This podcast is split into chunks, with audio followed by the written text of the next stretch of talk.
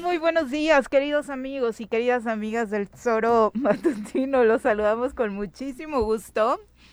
Hoy ya, no sé si me dicen del cubrebocas. Digo, lo traemos todo el tiempo, pero si escuchan por ahí las dos cosas, ¿verdad?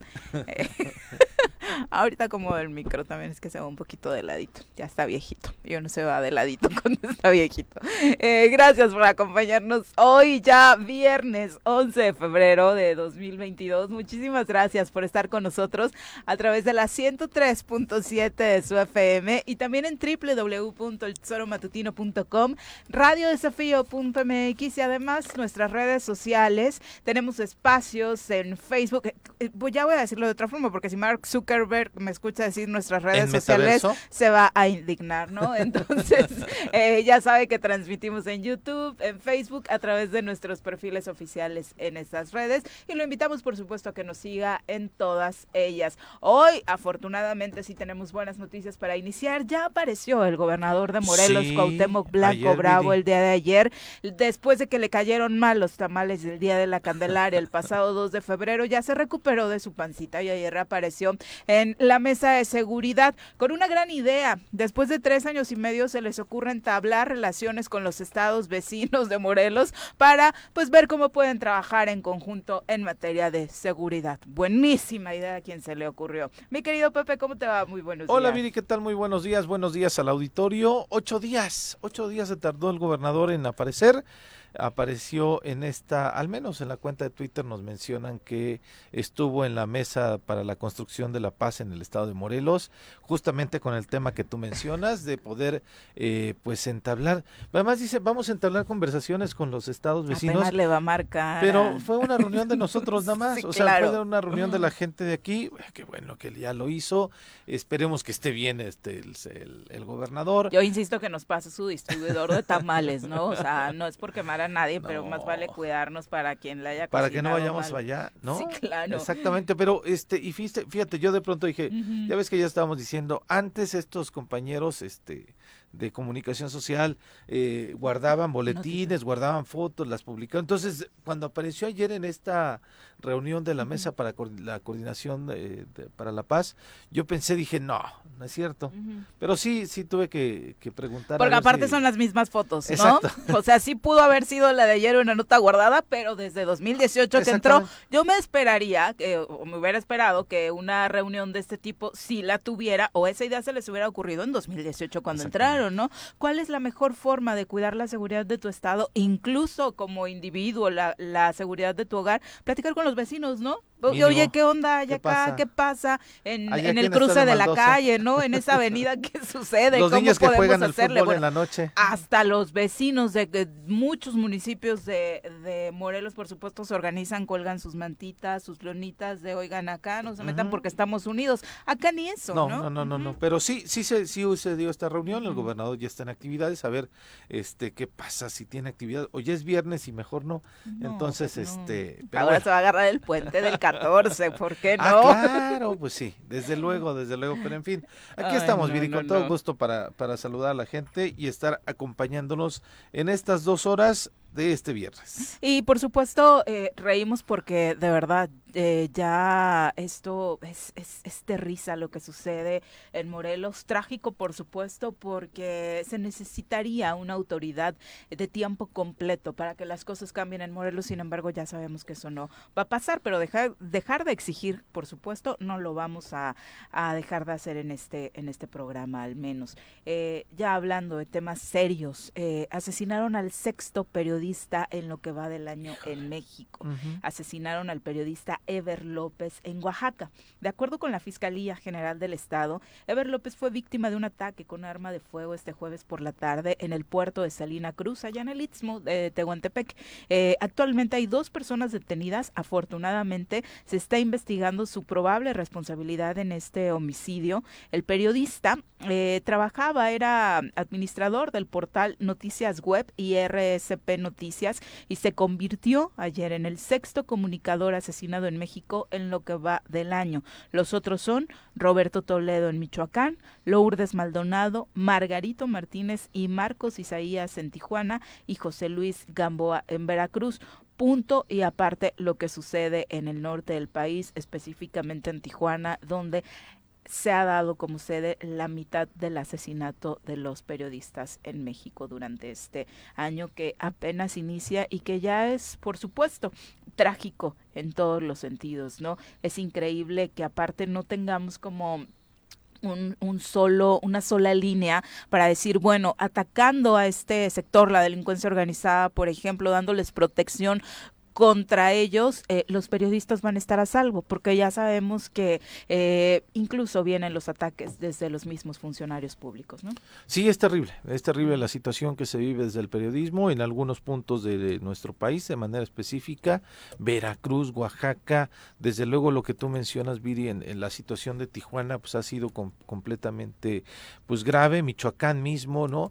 Este, desafortunado y desafortunado que el encono que de pronto se, se realiza por gente que realiza su trabajo solamente, que este evidencia en algunos momentos pues vaya esta eh, los excesos de las autoridades, de gente que está desde el poder, eh, pues vaya eh, teniendo un encargo público o incluso desde la delincuencia organizada, ¿no? Entonces, la situación en nuestro país es grave, no solamente de hoy, sino tiene ya muchísimos años ocurriendo desafortunadamente una presión hacia los medios de comunicación desde el poder, desde la delincuencia organizada y la gente que realiza su trabajo en los micrófonos, pues desde luego este tiene que estar a las vivas para poder eh, pues seguir manteniéndose valientes en esta labor de informar a la sociedad de las cosas que están ocurriendo.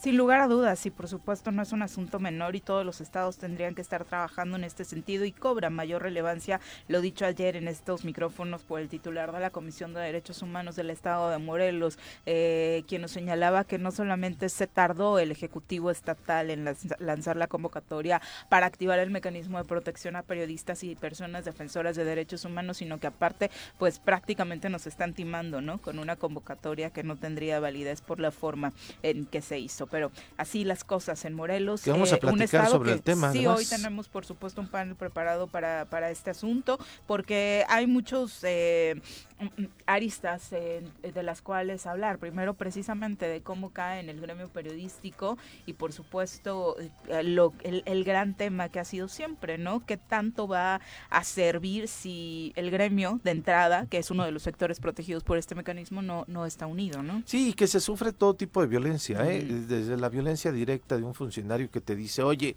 no cubras esta nota. Eh, eh, hay gente que, bueno, me tocó a mí cuando alguna vez participé en el mecanismo de protección a periodistas, funcionarios que directamente decían, oye, por esta nota te vamos a partir no sé qué mouse, ¿no? Este, hay otro tipo de violencia que este, se, a través de, de, las redes de internet se, te crean cuentas especiales para estarte pues de alguna manera hostigando, difamando sí, el acoso digital, la violencia digital. Sí, exactamente, ¿no? Entonces, este, hay otro acoso, violencia, hay otro tipo de violencia que es que se meten a tu cuenta de Facebook o de Twitter para tratar de hacer este cosas que creen que te pueden dañar en tu vida privada y en tu vida pública. lo digo de manera particular. Ayer me hicieron una travesura en mi cuenta de Facebook, pero además en una situación Ayer hasta con Carlos estábamos bromeando sobre la situación poliamorosa, ¿no? Sí, claro. Este, y entonces a mí, por ahí no va, no me van a hacer ninguna mella por ahí a mí, por favor. Entonces, este, eh, son tipos de violencia, ¿eh, sí, son tipos de violencia en donde además quien las hace y quien te trata de evidenciar o te trata de balconear, pues es la gente que está en el poder a la que le haces algunos comentarios incómodos, no me voy a tirar al suelo ni nada, pero este, la situación es complicada eh, para la gente que ejerce un periodismo o que tiene la posibilidad de tener estos eh, micrófonos para, eh, pues de alguna manera, visibilizar lo que está haciendo o lo que no está haciendo la autoridad y ese y esas cosas es se tienen que condenar y para eso tienen que existir estos mecanismos de protección a periodistas para poder garantizar que desde los micrófonos, desde la reporteada que hacen en calle muchos de los compañeros en todo el país, se les garantice esa posibilidad de ejercer ese derecho a informar a la ciudadanía de lo que está pasando y de lo que están haciendo los servidores públicos o incluso, insisto, el crimen organizado o quien afecta de alguna manera la vida pública de nuestro país y de nuestro Estado. Sí, y temas importantísimos además como el respeto a los derechos laborales de los trabajadores, mejoras de sus condiciones de trabajo en todos los sentidos. Ahora mismo con la pandemia seguimos viendo, digo, hoy a algunos ya como que les vale, pero estos dos años y medio no hubo ningún protocolo de protección para los compañeros reporteros y reporteras eh, para cuidar su salud y bueno, es, es muy desafortunado que ellos incluso de su propia bolsa tuvieran que pagar los insumos necesarios para tener eh, pues una mejor capacidad de realizar su trabajo en medio de una crisis como la que generó el COVID-19 para no verse contagiados y no contagiar a sus seres queridos. Son las 7 con 15, vamos a presentar a quien hoy nos acompaña en comentarios. El poder naranja se hace presente en la cabina del choro matutino. Todos atentos, llegó el momento de sacar la guitarrita y presentar a nuestra colaboradora de hoy, Mirel Martínez.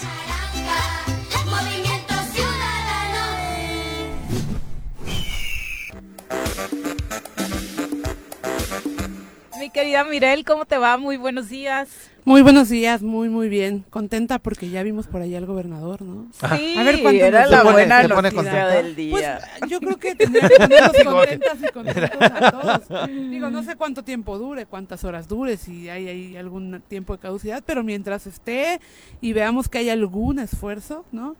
Este pues creo que es importante aplaudir y es que, luego que por lo menos hay ahí una luz en el camino no no, creo que dure mucho pero bueno. de las que no nos enteramos de estas administrativas como lo que nos platicaba ayer eh, Israel Hernández no de la Comisión de Derechos Humanos de bueno desde que llegó el gobernador no se ha publicado el periódico oficial temas que les valen. igual y también se generó y no nos enteramos algún nuevo organigrama eh, reglamento de pues, los días que hasta que, que, el gobernador y hasta que no se lo ocurra a alguien, no sé, como nuestros amigos de los Fin de Cuentas o algo así, preguntar, porque pues incluso ellos, ¿no? Llevan años, eh, los tres años y medio de, de Cuauhtémoc Blanco, los tres de hecho, eh, pues haciendo el recuento de los días que trabaja y la verdad es que no cumple, no, ni siquiera ni siquiera el mínimo, ¿no? Pues, ojalá, ojalá y a quienes trabajan, trabajamos en la iniciativa privada, ¿no? Este, les dijeran, no pasa nada si no cumples con tus horarios y no pasa nada si... Es cierto que le va a venir muy bien, ahora sí se va a poner la playera naranja con esta eh, iniciativa que metieron de ampliar el periodo vacacional. es que es un derecho, son derechos adquiridos, ¿no? O sea, sí creo que, que, que México sea, a mí la verdad es que me da mucho gusto que se plantee una, una reforma de ese calado a nivel laboral, porque de verdad México es uno de los países con mayor explotación a nivel mundial y, parte importante de la explotación es no tener pues días para pasar con la familia, días para hacer tus propias cosas y ayer se presentó esta iniciativa para ampliar eh, las eh, jornadas de vacacionales, vacaciones pagadas obviamente, para aumentarlas porque en realidad solamente son seis días al año y, eh, se, pretende aumentar hasta 20. países es realmente preocupante. Claro, hay países que tienen 50, 45 días de vacaciones anuales, ¿no?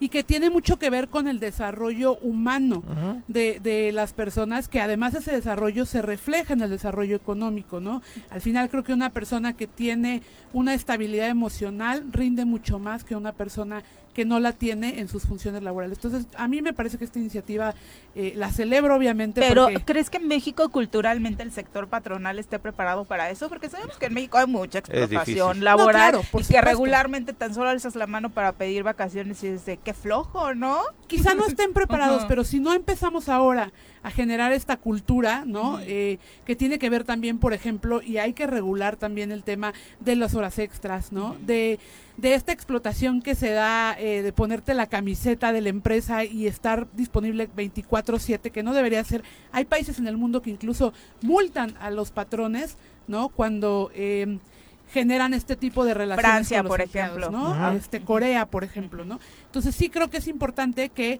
si no está eh, preparado el sector eh, eh, patronal, pues empiece a prepararse porque es hacia, hacia allá va, ¿no? Incluso con la pandemia vimos que el home office resulta, ¿no? Y que incluso te lo pueden decir los empresarios, genera menores costos. Ah, claro, a la empresa sí, pero a ti como empleado te genera más gasto en casa de pronto ya está. y de pronto alguien decía que... Sobre transporte, eh, transporte, comidas, y demás, y lo que generas en insumos de internet y luz, y se hizo, digamos, una, una equiparación en la que salimos tablas, ¿no? Sí, sí, sí. Pero el tema es que Pero hay hoy algunos que hacia- decían, Mirel, perdón que te No, interrumpa, no. que de pronto en el home office trabajabas más que yendo a la oficina. Claro. O sea, más tiempo. Precisamente igual porque tienes existe pausitas. este, este Yo creo mito que de la productivo, patronal de que te ¿no? están acosando más porque no no te están viendo, ¿no? Sí. Claro. Porque es, es como tan obsoleto el pensamiento de prefiero verlo ahí sentado, aunque sé que no está haciendo nada. No nalga, dicen por ahí, ¿no? Sí. No quería decirlo así. Hay pero- algunos pero que no quiero tenemos verlo, nalga, ¿no? entonces nada más son horas. Ahora No, pero digo, la verdad es que celebro que Movimiento Ciudadano eh, en este camino del progresismo y de la socialdemocracia esté avanzando con estos temas. Insisto, creo que es muy importante que si no hay preparación del sector patronal, empecemos a prepararlos para estas nuevas dinámicas laborales que además de verdad tienen... eh, efectos muy satisfactorios tanto para el patrón como para el, el- el trabajador o la trabajadora y de eso se trata, de que estemos bien para poder rendir lo suficiente en el Calidad trabajo, humana. ¿no? Y la calidad y que, y que el Calidad desarrollo humano y la Sí. calidad de vida eh, se extiendan pues también al- a, a los trabajadores, las trabajadoras y no solamente al patrón. Y el efecto social que tendría que la convivencia familiar se ampliara, ¿no? Que tuvieras precisamente más tiempos de convivencia, ahora que se habla tanto con, con hijos e hijas, eh, y de que muchos achacan también a que todo esto que estamos viviendo en México, pues sea precisamente por esta um, inmersión, ¿no? De, de la mujer al, al ámbito laboral, que tampoco creo que vaya 100% por ahí, pero sin duda alguna, tanto de papá, mamá o quienes conforman una familia, eh, pues eh, la convivencia siempre es importante, ¿no? Y Así ayuda a tener a los pequeños un entorno pues mucho más agradable para vivir y nada más el comparativo y no voy a poner a los eh, países latinoamericanos porque de pronto no les gusta mucho compararse con ellos a los europeos que son su top Eh, Reino Unido tiene 28 días de vacaciones. Francia tiene 25 días España 22 días Alemania 20 días eh, son los países que están precisamente y no pueden decir que son países que no Claro. son productivos ¿no? Y eso es lo que se pretende, que de manera escalonada, de manera progresiva durante cada año, se aumenten por lo menos dos días para hasta llegar a los 20 días, ¿no? Eh, conocemos muchos casos de personas que llevan 10, 15, 20 años laborando en la misma empresa y siguen teniendo el mismo, la misma prerrogativa que una persona que lleva un año, año. Este, trabajando. Y creo que es una prerrogativa que se va ganando. Son derechos adquiridos y creo que también impulsar que los derechos de las y los trabajadores se respeten es importante, ¿no? Exactamente. Sí, bueno, sí, sí. eh, por supuesto, el, el gran tema de ayer eh, fue en Morelos, ya eh, por la noche. Parece que de pronto hay noticieros en los que ven reportajes del gobernador y como que en Morelos no les llama la atención, ¿no? No. Así como de, ah, qué X, ¿no? De esta situación.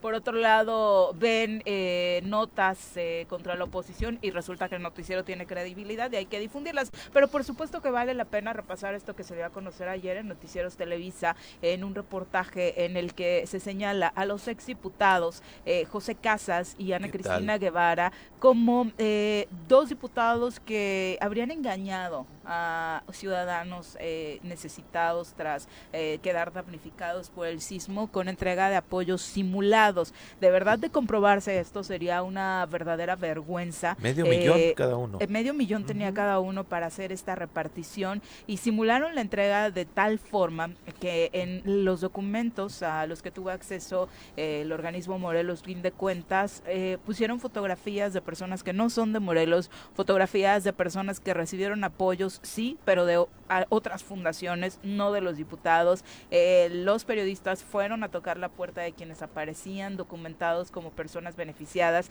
y ni siquiera conocían a los diputados y por supuesto dijeron ni siquiera haber recibido Hidalgo, una ¿no, llamada, ni mucho menos, sí, de, de estados vecinos Ajá, incluso. o sea, gente que eh, supuestamente recibió apoyo cuando de estaba ellos, estipulado lado. en, el caso del diputado José Casas que eh, la mayor parte de las personas beneficiadas eran de Huitzilac, que corresponde precisamente al municipio donde él vive, eh, de verdad eh, supongo que no tardarán en hacer un posicionamiento para aclarar la situación y entregar la documentación correcta y me parece que por ley tendría que exigírseles a ambos que confirmen que recursos públicos fueron utilizados para un tema que no tenía nada que ver con el asunto con el que se justificó. Y la otra pregunta, ¿a dónde fue a parar el dinero? Aunque parezca obvia la respuesta, pues por supuesto tiene que explicarse, ¿no? Bueno, ya, ya de entrada el hecho de que haya imágenes eh, digamos, eh, que acompañen a la prueba de que se entregó el recurso, que no sean de Morelos o, no, o que no sean o que no correspondan a personas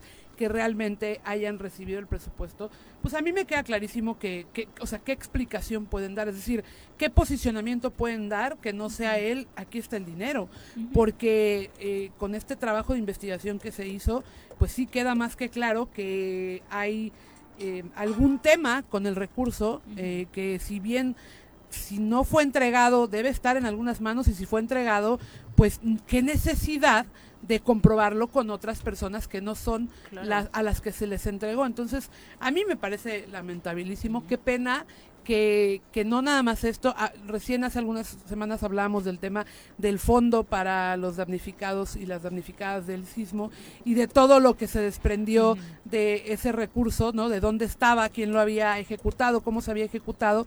Qué vergüenza, ¿no? Que hoy estén saliendo más temas a la luz y que tengan que ver sobre todo con diputadas, diputados que tienen el dinero de personas que lo siguen necesitando, porque hasta hoy hay mucha gente damnificada que no ha recibido un solo apoyo, que su casa eh, a dos de caerse o que con mucho esfuerzo y dejando de comer tuvieron que hacer los arreglos necesarios, mientras que hay personas que están viviendo muy a gusto con dinero que además era público, ¿no? Y eso se castiga, por supuesto. En la, última, en la última actividad del gobernador entregó casas que habían sido gestionadas desde el 2017 y que hasta apenas, hasta apenas en este 2 de febrero les entregaron 86 casas a gente de la comunidad de los honores. Y que las entregaron fundaciones, ¿no? Exacto, y de pronto sí, el boletín y las fotografías suele ser eh, parándose el cuello del gobierno estatal cuando se sabe que obviamente son recursos públicos. Pero ahí no para, Morelos no deja de ser nota a nivel nacional y se ha documentado un nuevo caso de tortura por parte de la policía estatal,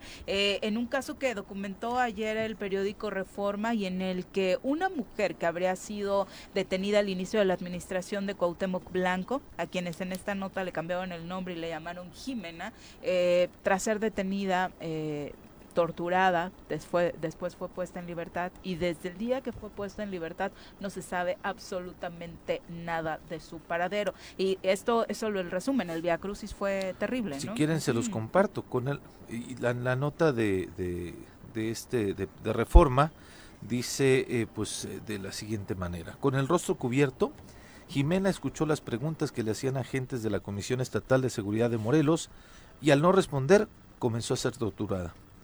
En un cuarto del módulo del arresto y retención del municipio de Zacatepec, le vendaron los ojos, la asfixiaron con una bolsa en la cabeza, la bofetearon y le dieron patadas en las piernas y en la espalda. Con encendedor le quemaron el lóbulo de la oreja y el dedo índice de su mano izquierda.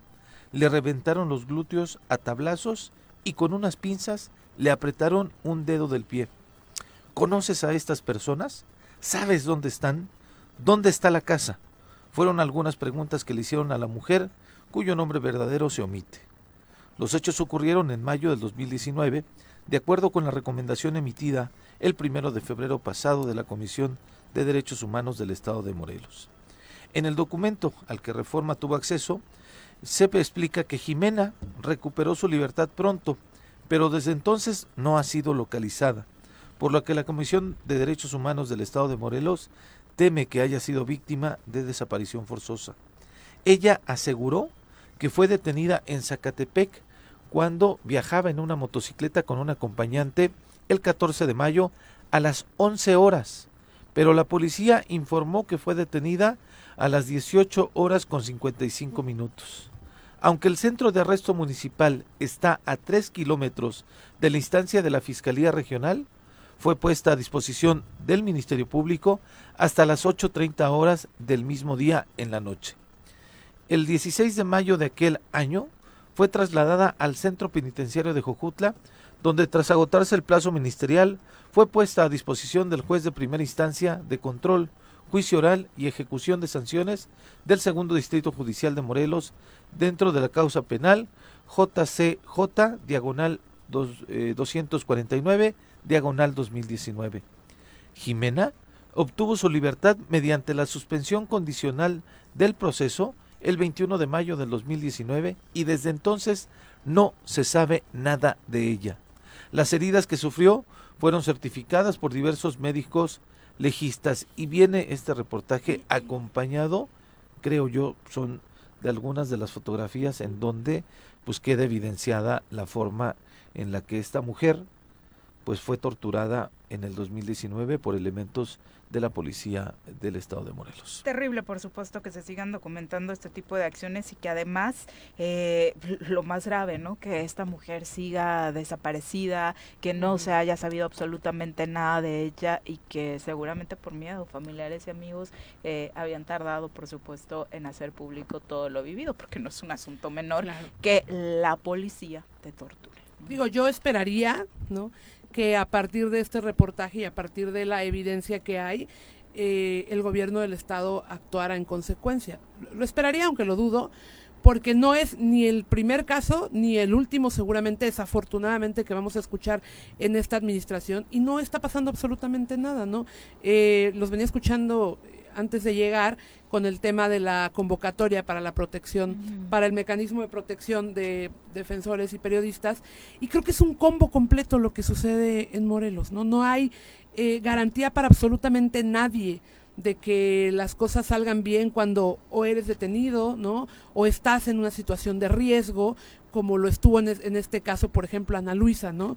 Que claramente eh, había señales de que necesitaba eh, un mecanismo de protección, de que necesitaba que los protocolos se activaran y hoy ya no está porque no se le dio el seguimiento, porque no, porque no se hace el trabajo correspondiente. Y eso es en cualquier circunstancia, es decir, ¿quién está seguro? ¿Quién está segura en este estado en el que eh, la ingobernabilidad es más fuerte que lo que está sucediendo? Entonces, yo esperaría que hicieran algo, aunque desafortunadamente dudo mucho que suceda. Desafortunadamente, sí. Y sería muy fácil para ellos, por supuesto, evidenciar ahora mismo quiénes fueron los elementos relacionados. Así este es, porque además hay, hay pruebas, o sea, me parece que si eres una persona eh, con un criterio por lo menos regular, ¿no? Eh, eh entablas eh, una, una estrategia de hablar con el medio, vamos a ver cómo, cómo hacemos para, para que las pruebas nos funcionen, vamos con los elementos que las que lo detuvieron, etcétera.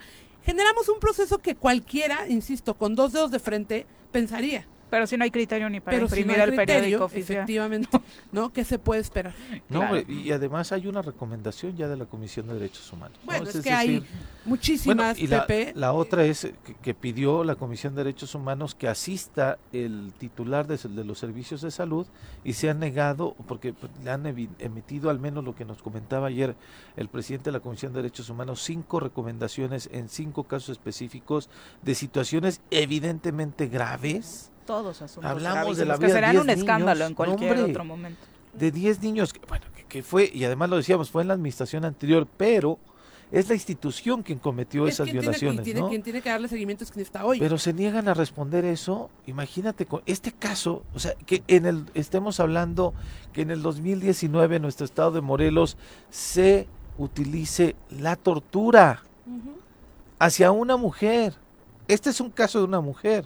Y a la primera que te topaste, porque la, nota bien lo dice, ¿no? La detuvieron cuando iba transitando en una moto, que de pronto para muchos elementos policíacos ver a alguien en una moto ya es sinónimo de ser delincuente, ¿no? Terrible. estigma eh, en el que no se han generado los protocolos suficientes para sí. Sabemos que muchos delincuentes actúan eh, con este tipo de vehículos, pero genera protocolos para detener precisamente a quienes son delincuentes y a quienes utilizan la motocicleta como esparcimiento o como una vía para llegar a tu trabajo. tal vez yo tengo cara de maloso y tales me detienen, ¿no?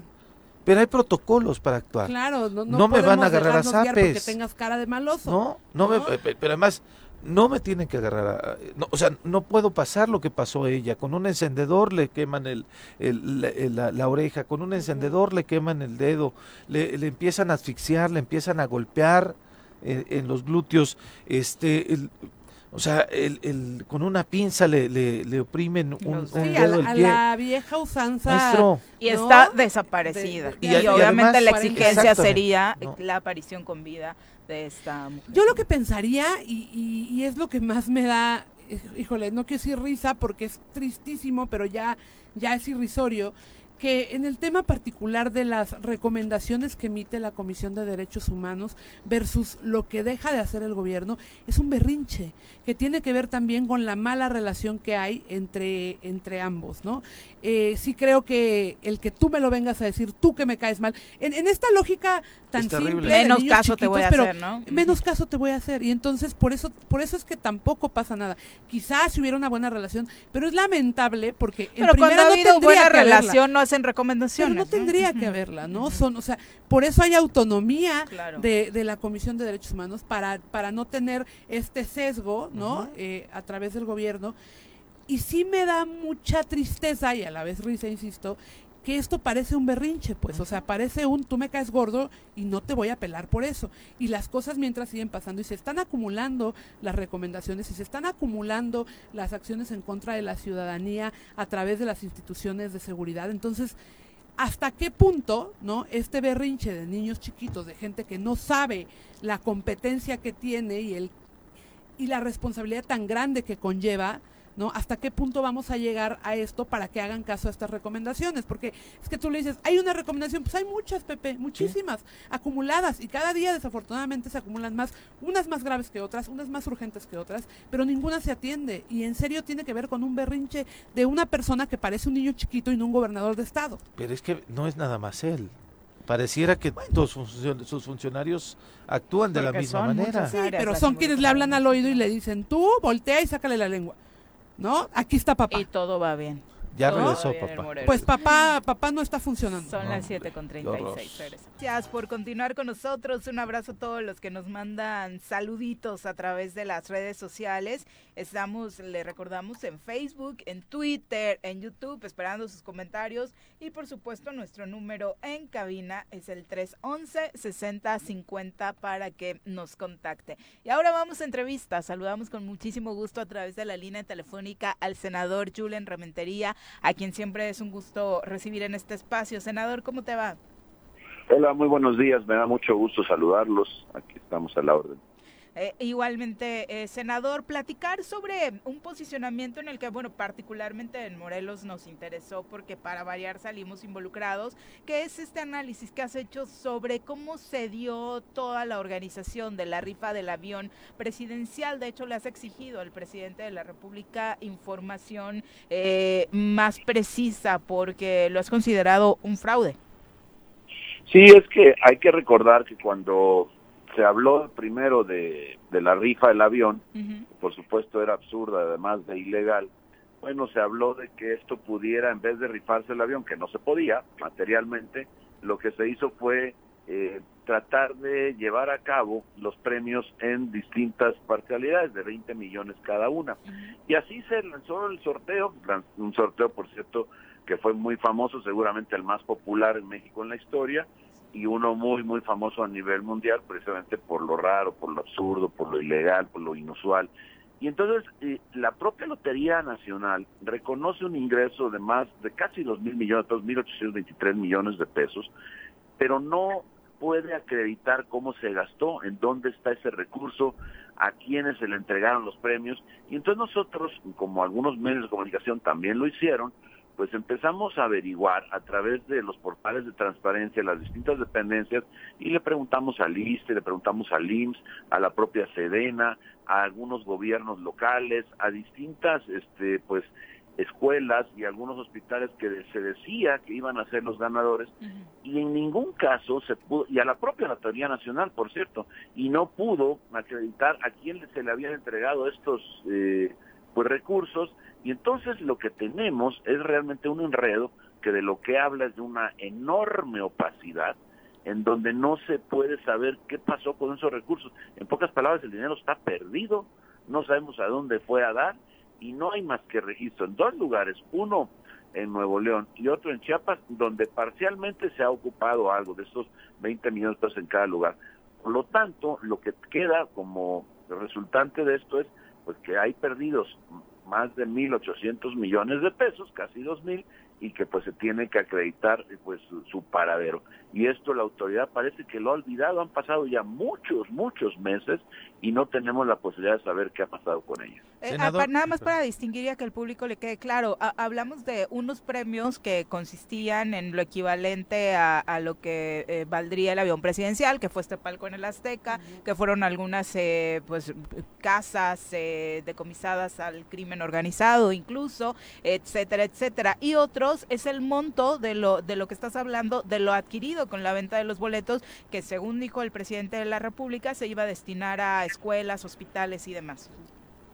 Sí, es correcto. Lo que tú dices es cierto. De lo que estamos hablando es de que los premios que se entregaron no se acredita su entrega ni tampoco su uso. Hay dependencias, por ejemplo, una tan seria como la propia Sedena, a quien merece todo nuestro respeto, la Fuerza Armada, el Ejército y la Marina, pues no reconocen haber recibido el recurso, a pesar de que se dice que se les envió.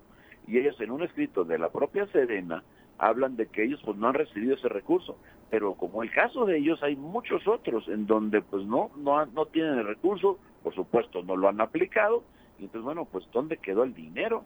Nos tienen que decir a los mexicanos, no puede ser que casi dos mil millones de pesos se esfumen y no podamos saber en qué se ocupó eso, porque entonces estamos hablando de un desvío multimillonario de recursos que son del erario público, porque los ingresos a la Lotería Nacional tendría que corresponder con una acreditación de los egresos a dónde fueron a dar esos premios y entonces quien lo recibió, que se dijo que iba a ser para hospitales y para escuelas, pues que lo pudieran acreditar con obras en hospitales o con la remodelación de escuelas que fueran necesarias.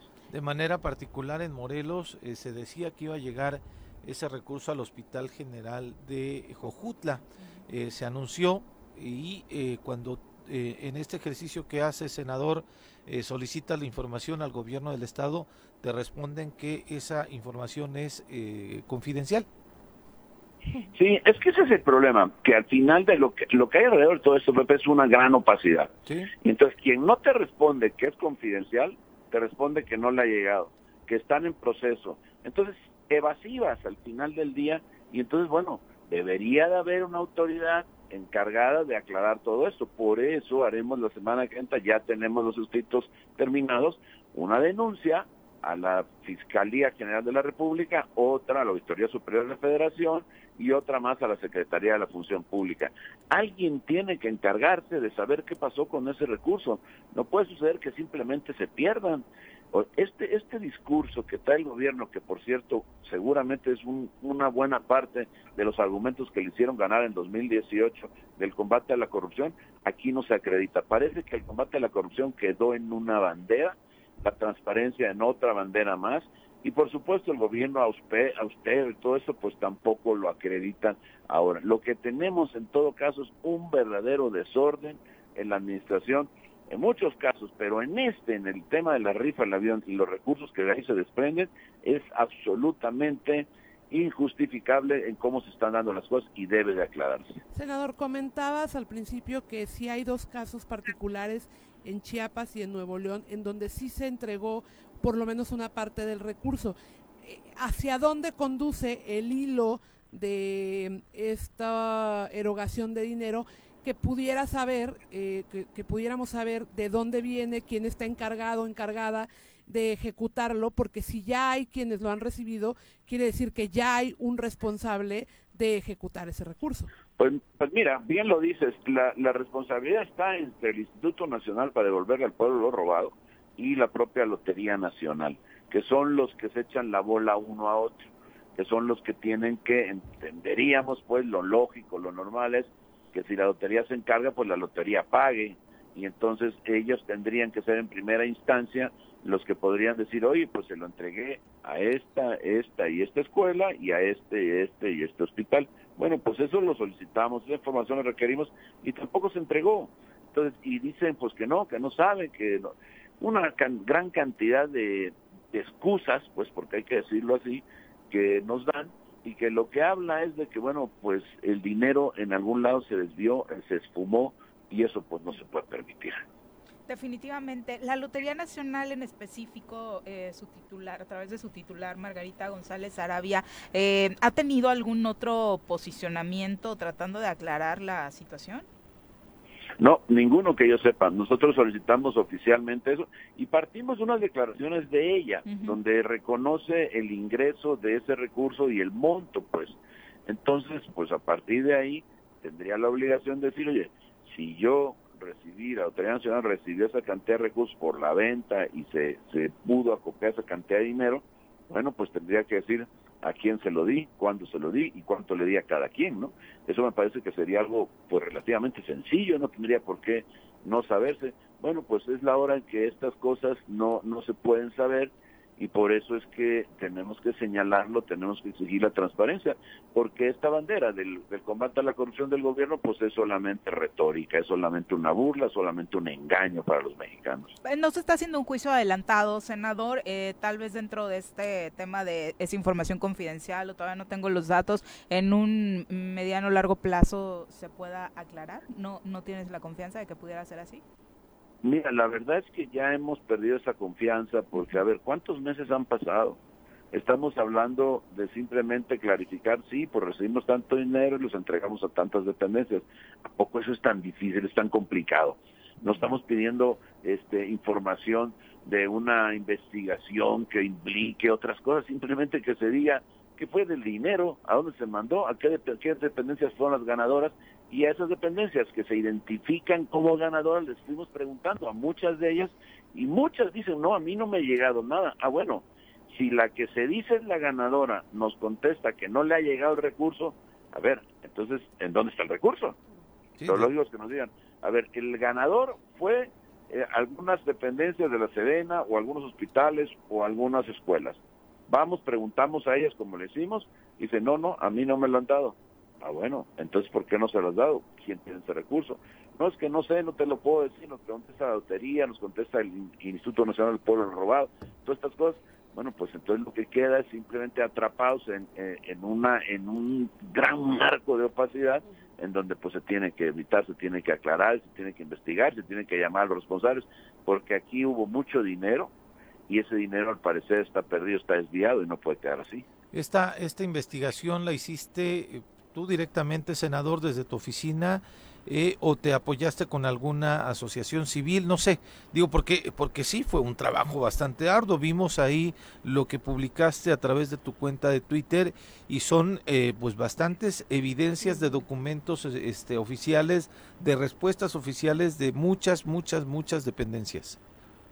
En realidad lo hicimos desde la oficina, no, no, este, bueno, hay otras dependencias, otras asociaciones civiles, incluso, pues, eh, pues casas de, investigación y algunos medios de comunicación que hicieron también su trabajo. En este caso, esto que publicamos lo hicimos con personal de ahí de la oficina, que bueno, pues fuimos a lo largo del tiempo presentando la solicitud de información, y bueno, buscando que nos respondieran. Es, es, es complicado, no porque fuera difícil, es complicado porque transcurre mucho tiempo entre que solicitas, te contestan y vas de una, vas a otra, pero al final ahí está. Y lo importante es que son documentos de las autoridades, no son dichos de Julio en Rementería. Entonces, lo que hay que hacer es pues simplemente contestar, aclararlo y las autoridades por lo menos debían de investigar y, eh, y pues dar una explicación de qué fue el recurso, a dónde se llevó a cabo. No es tan difícil, Pepe. Mire, eh, mire, yo la verdad es que estamos hablando de recibir un dinero y lo y lo deposito en otra parte, a las distintas dependencias. Y aquellas otras tendrán que aclarar si lo usaron bien o no. ¿Por qué no se hace eso? Pues porque hay en medio una gran opacidad que no permite saber el fondo de los temas. y lo que nos lleva a pensar es que hay una gran corrupción en todo esto. Pero además llama mucho la atención, a mí pues me llamó mucho la atención que ya hubiera eh, dos casos en los que por lo menos una parte del recurso ya se utilizó. O sea, quiere decir que en teoría, si ya le cayó eh, parte del premio a, a dos de las instituciones, ¿no?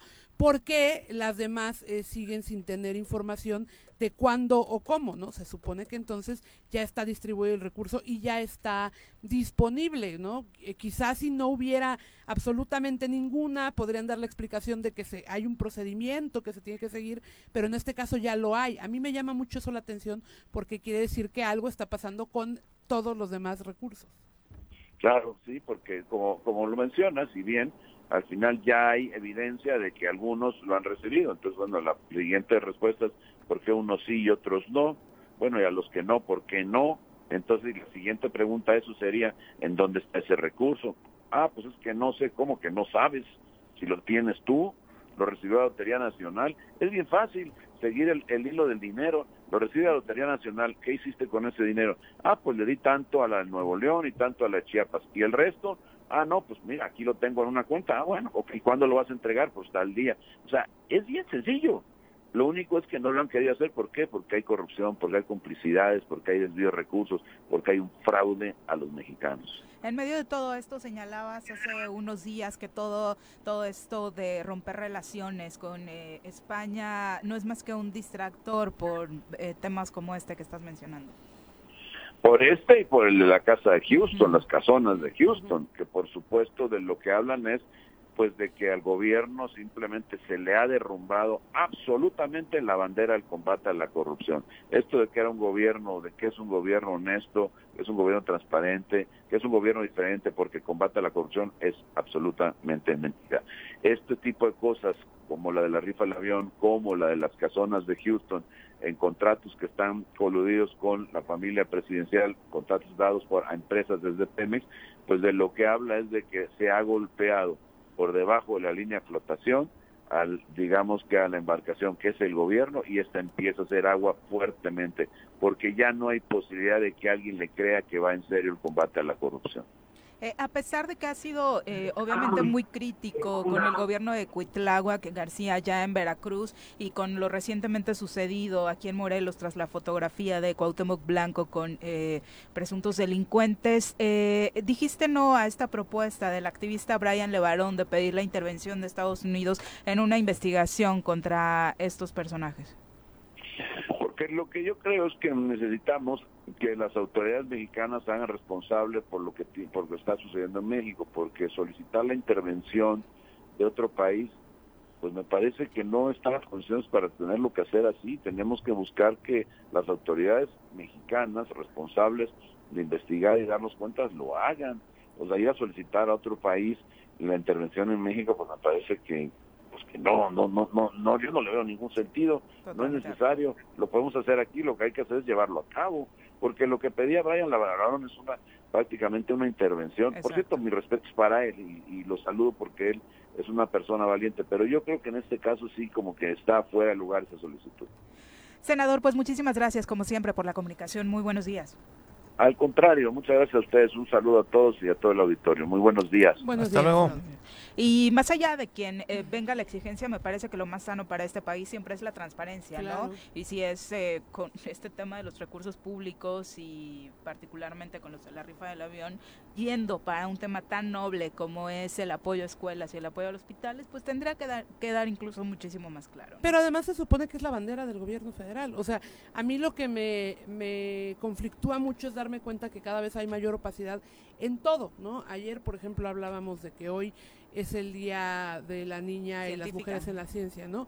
Y, por ejemplo, el tema de CONACYT, de las becas, de los apoyos que se tienen que dar a este sector y que tampoco hay transparencia en, ya se los quité de este lado, pero no sabemos cómo nos los van a dar del otro lado, no dicen cuál es la mecánica para que los recursos lleguen. Lo mismo sucede con los programas sociales. Han, han, han hecho de los programas sociales eh, un, un tema más electorero que les funciona a ellos como partido político, pero no sabemos en realidad de qué manera se ejecutan esos recursos muchas veces. Y eso a mí me conflictúa porque si es un gobierno que habla de transparencia, ¿no? Y cada vez hay mayor opacidad en la ejecución de recursos, si es un gobierno que habla de rendición de cuentas y lo primero que pasa cuando tú pides, eh, haces una consulta, ¿no? De acceso a información es, es confidencial, este, no hay datos, eh, remítete a la página oficial, pues entonces, ¿qué está pasando? Aunque esos programas sociales, miren, sí están cumpliendo con un objetivo bien importante, que es voltear a ver a mucha gente que históricamente no se le había volteado a ver en este país. ¿no? En el papel. O sea, en el papel. A mí me parece que el voltear a ver a las personas que históricamente habían estado relegadas de estos programas para un objetivo electoral, eso es lo que no está bien. O sea, es decir, sí, qué bueno que, estás, que están llegando los recursos en algunos casos, pero qué malo para que los estás utilizando. Es decir, esto es un tema de clientelismo que no podemos dejar de lado y que eventualmente, conforme avanzan las elecciones, tanto las intermedias como las de los estados y eventualmente la de 2024, lo vamos a ver. O sea, sí creo que eh, el fin no siempre justifica los medios, ¿no? Y en este caso es así. Y, y además, en otros casos, insisto, Hablamos del tema de las becas en CONACYT, hablamos del tema del apoyo a la investigación, la ciencia y la innovación. No sabemos cómo se ejecuta el recurso. Y en este caso que, que pone el, eh, que apunta el, el senador Julen, hay documentos oficiales que justamente responden eso. ¿no? Es información confidencial. no de, de, Morelos nos sorprende que hayan respondido eso, ¿no? No, claro. de, todo es de Morelos sorprende que hayan siquiera respondido. ¿no? Bueno, son las 7.58. Rapidísimo, antes de irnos a una pausa, muchos nos preguntaron ayer sobre este lugar que les recomendamos en Tepoztlán, Dilao, que está precisamente con un concepto bastante innovador. Es un campo escultórico que es, eh, esculturas eh, de verdad impresionantes que surgen a partir de una serie de reflexiones en torno a la interacción del público con la escultura. A diferencia de otros lugares a donde vamos a ver esculturas, aquí lo interesante es que podemos convivir con ellas, no solo tocarlas, sino tener un performance prácticamente como visitantes. Eh, tenemos la posibilidad de apreciar piezas desde una variedad de distancias y perspectivas que nos permiten dimensionarlas desde otro punto de vista, tanto nosotros como público y por supuesto también esto beneficia al artista que puede visualizar su trabajo dentro de un entorno de grandes dimensiones. Dilao nació en un principio como una extensión de la obra del eh, pedrero Eduardo Olvés, pero pronto se convocó a otros escultores a participar en la intervención de este espacio y como le comentábamos, hay propuestas de varios artistas que habitan escenarios únicos entre la roca y la vegetación. Eh, obviamente nos encontramos con esculturas, son 50 piezas escultóricas que están en exhibición permanente, la mayoría de ellas talladas en piedras excepcionales, múltiples colores de jadeíta proveniente de Guatemala, mármoles, travertinos de la mayor calidad, eh, piedras que provenientes de diferentes estados eh, de la República. Y la buena noticia es que todavía tenemos la posibilidad de invitarlos. Hay cinco cortesías, hay cinco accesos para que vayan a conocer Dilao, que está ubicado justo en la carretera Cuernavaca-Tepoztlán, en la entradita, para que usted no se pierda. Aquí le damos los datos completos. Si quiere ir a conocer este sitio, márquenos al 311-6050 y con mucho gusto invitamos a las primeras cinco personas que llamen. Vale muchísimo la pena conocerlo y aparte tienes un tip, ¿no? Para redondear la visita. Ah, sí, porque te puedes echar un traguito ahí en el, en el este. No se vayan a poner a brincar en la escultura, por favor. Sí, no, no, no, no. Creo que están un poquito delimitadas las áreas, entonces este pueden ahí este disfrutar de este paseo en este lugar con un traguito. Son las 8 con volvemos. 8 con 4 de la mañana. Muchas gracias por continuar con nosotros y por supuesto un abrazo a todos los que se encuentran enviándonos mensajes a través de las redes sociales. Virginia Colchado, un abrazo. Vicky Jarquín también, eh, deseándonos un gran fin de semana igualmente para ustedes. Vero García dice, pinta para hacer un gran viernes. Parece que sí, Vero, tienes un gran plan el día de hoy, me contaron. José Lagunas, un abrazo, muchas gracias por acompañarnos. Mark Carmona, también saludos. saludos. El profe Arnaldo Poza siempre pendiente de la transmisión. Brenda García, eh, un abrazo, dice, pregúntenle a Graco, él también robó mucho del tema de la eh, reconstrucción pues se está investigando, ¿no? Pues sí, según esto ya presentaron las denuncias, ¿no? Me parece que de este tema. Eh, Luis Castillo nos escribe desde la Cineteca Nacional. Compartirles ah, que con gusto la construcción de la nueva sede de la Cineteca Nacional en el bosque de Chapultepec va a tener la posibilidad de acercarte más al mundo del arte y la cultura. Se espera que esté finalizada al término de este año y tendrá una capacidad para 1.800 personas y también contará con salas de exhibición, restaurantes, bibliotecas y áreas verdes. Es un gran proyecto, Luis, y de verdad que la apuesta por la cultura siempre será trascendental para nuestra sociedad. Russell García, también un abrazo. Qué milagro, Russell, que andas por acá. José Luis Martínez también dice para el senador Julen, pregúntenle si ya investigó lo de Josefina Vázquez Mota y todos los que recibieron dinero de Odebrecht. Los panistas siempre se protegen entre ellos. Ah, también pregúntenle sobre Ricardo Anaya. Por supuesto que hay temas y por eso decíamos, más allá del mensajero, como dicen por ahí, eh, hay que quedarnos con el mensaje, ¿no? Y en este caso me parece que venga la voz de donde venga, pugnar por la transparencia transparencia para todos, por supuesto, siempre se aplaudirá. Eh, vamos a pasar a, un panel aquí en el Solo Matutino, como usted ya sabe, es de nuestros eh, asuntos favoritos a tratar, este de el periodismo. Y nos acompañan en cabina eh, dos periodistas, por supuesto, con una gran trayectoria en nuestra entidad. la periodista Estrella Pedrosa, quien recibimos con muchísimo gusto en este espacio. Estrella, muy buenos días, bienvenida. Muy buen día, muchas gracias por el espacio y bueno, aquí para Gracias, Estrella. El tema. Eh, también nos acompaña el periodista Oswald Alonso. Bienvenido, Oswald. Hola, ¿cómo están? Buenos Muy días buenos a todos. Días. Buenos días. Igualmente. Y el pretexto para convocarlos el día de hoy ha sido esta convocatoria lanzada para eh, activar el mecanismo de protección a periodistas y a personas defensoras de derechos humanos en Morelos. De entrada, eh, y antes de entrar en, en este apartado que ayer nos daba a conocer el titular de la Comisión de Derechos Humanos sobre la validez o no de la convocatoria, ¿cómo cae dentro del gremio que se dé a conocer de entrada después de prácticamente más de la mitad de la administración actual? Bueno, yo creo que lo aquí lo de entrada lo criticable o lo cuestionable es que emiten una convocatoria poco clara. En realidad esa convocatoria es solo para defensores de derechos humanos, pero si tú ves la convocatoria pareciera que es para todos, ¿no? Entonces, bueno, hay que leerla. Bueno, yo la tuve que ver tres veces y, y, corroborar la información porque pues es una convocatoria poco clara, ¿no? De entrada. Y, y bajo este análisis no los contempla, no contempla el gremio periodístico. No, lo que pasa es que, eh, bueno, lo que he indagado, obviamente, en una labor reporteril, es que esta convocatoria solamente se está emitiendo para defensores de derechos humanos porque el proceso que se va a llevar con los periodistas, las y los periodistas, es eh, pues a través de otra eh, mecánica, a través de una asamblea. En realidad es como la anterior entrevista platicaba, eh, hubo una reunión varias reuniones antes de la pandemia y en una última antes de la pandemia pues se había acordado que se realizaría una asamblea. que esta se realizaría en Cuautla y bueno, esa es como, digamos, el mecanismo que ellos van a, bueno, la estrategia que ellos van a, a implementar. Y de entrada se estaría eh, pues instalando este mecanismo eh, con las personas que se elijan a través de esta convocatoria para defensores de derechos humanos. Y en la parte de los periodistas eh, se estaría retomando al comité provisional que se nombró en una asamblea hace ya vas muchos años. ¿Cinco años? Ajá, cuando todavía estaba en Graco y tú como... yo, ya no estaba en la subsecretaría. bueno, esa, esa asamblea este, se realizó, es una de las asambleas donde yo considero que ha habido una amplia participación y bueno, evidentemente los compañeros y las compañeras que integran este comité provisional, pues yo considero que cuentan con esta legitimidad.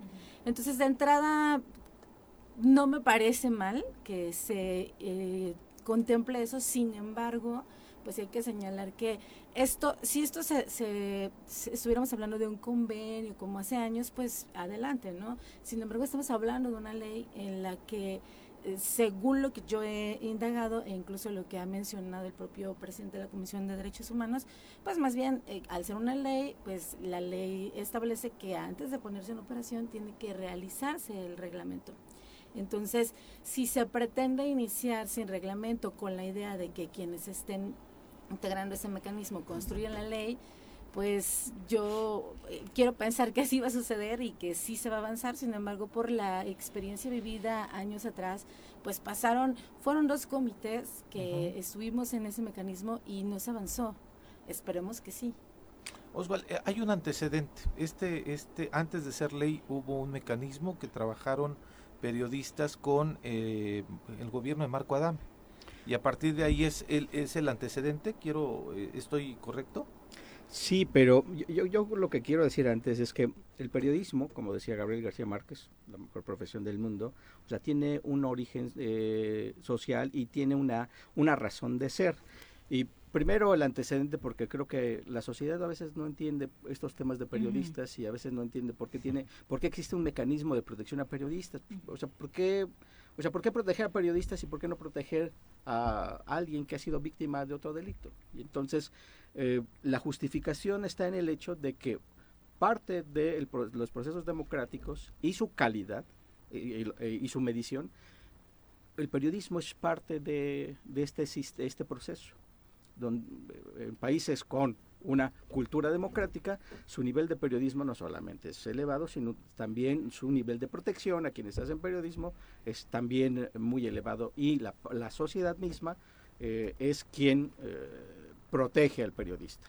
Y además no existen razones para proteger en países eh, este, de avanzada democracia pues no hay agresiones contra periodistas, por el contrario, ¿no? son muy bien aceptados. De ahí que, entonces, lo que hay que decir es, si el periodista es importante o el periodismo, ¿qué pasa en México?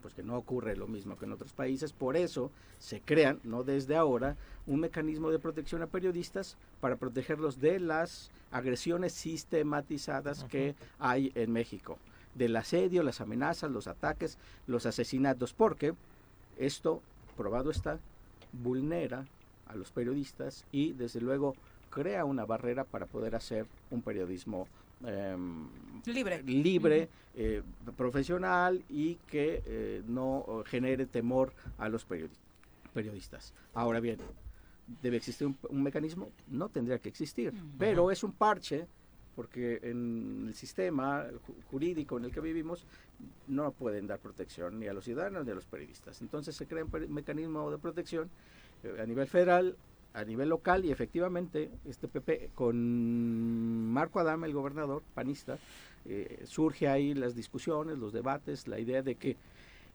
este parche tendría que existir, tenía que existir, es decir, ante la omisión del Estado mexicano para proteger a los periodistas, pues un parche jurídico era necesario. Y desde ahí hasta la fecha hemos estado trabajando, pero eh, desde luego este, no hay democracia perfecta ni tampoco parche perfecto. ¿Por qué ha costado tanto trabajo en Morelos? Eh, lo comentábamos también en la anterior participación, Estrella. Eh, de pronto la autoridad le achaca mucho al gremio el no ponerse de acuerdo, el no estar unidos, el velar por intereses diferentes y eso les complica la activación de, un mecanismo que los proteja. ¿Sigue siendo así? ¿Es válido ese argumento hoy en día? Bueno, por supuesto que no es válido y efectivamente sigue siendo así.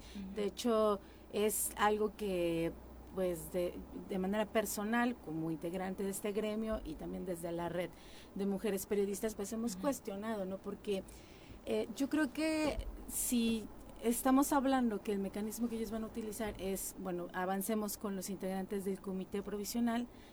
Yo no entiendo porque en los últimos meses han optado las autoridades por reunirse con pequeños grupos, ¿no? Entonces, en una plática con un funcionario que está involucrado en el tema, eh, me decía, bueno, es que ellos lo solicitan así, ellos no se sienten cómodos reuniéndose juntos, entonces a mí me da, o sea, sí es como entonces, y luego, porque bueno, ellos todos los días fueron elegidos, o sea, son cinco, digamos, propietarios, cinco suplentes, fueron elegidos en esta asamblea, donde todos los elegimos al mismo tiempo, ¿no? Entonces, ellos se conocen, se supone que van a, o sea, el, el objetivo común es el mismo, van a compartir lo mismo, entonces no entiendo por qué... Eh, como generar estos espacios. Yo, desde mi punto de vista y con lo mal pensada que suelo ser como periodista, es que pues es una, una estrategia que la propia autoridad eh, está eh, fomentando y lamentablemente de este lado pues también se está admitiendo, ¿no? Y, y lo que es verdad, porque yo estoy haciendo un trabajo eh, periodístico al respecto, eh, yo he tenido la oportunidad de hablar con algunos de esos días y, y, de estos con los que yo he hablado, algunas personas me han dicho que no han sido convocados, ni siquiera son considerados. Aquí el argumento de la autoridad es que los propios, nosotros mismos, los reporteros y reporteras con los que él ha hablado, obviamente, en, en estos espacios de eh, reuniones, pues es que lo pedimos, que porque no hay confianza en ciertos, no hay confianza en ciertos eh, periodistas, sin embargo, pues son dos cosas, ¿no? Uno, fueron electos en una asamblea y dos, aquí todos, este ejercicio debe ser totalmente amplio, transparente e incluyente. Entonces, si a mí, si yo considero que mi compañera de al lado, pues no es muy ética, no es, pues es lo que yo considero, pero ella tiene derecho a participar y más si fue electa. Porque además se trata de velar por los derechos de todos. ¿no? Pero tenemos un gran problema. Si el gremio es complejo, históricamente es de los que nunca se ponen de acuerdo en las discusiones que les beneficia y este es justo un tema que ha costado mucho trabajo ponerse de acuerdo, pero al final, bueno, ahí está una ley. Puede ser eh, imperfecta, pero ahí está la ley. Ahora bien, el tema es que no, todo, a, no, todo, a, no, a, no a todos les interesa el tema del mecanismo de protección a periodistas. ¿Por? Primero porque es muy complejo y segundo porque genera mucho debate al interior eh, entre los mismos eh, grupos de periodistas, organizados o no, eh, genera mucho debate y crea también mucho de este confrontación, es decir, confrontación de ideas porque tiene que ver con este hecho de a, quién, a quién convocan. Y entonces nosotros, algunos periodistas, tenemos la idea de que quien tiene el interés de que esto avance, tiene que ir a buscar y exigir a la autoridad, no esperar que la autoridad nos llame. Entonces, y además eh, hay a quienes nos interesa el hecho de que la autoridad entienda que el mecanismo imperfecto o no debe de avanzar y eh, se tocan puertas y se le exige al, gobierno para que em, haga lo que tiene que hacer.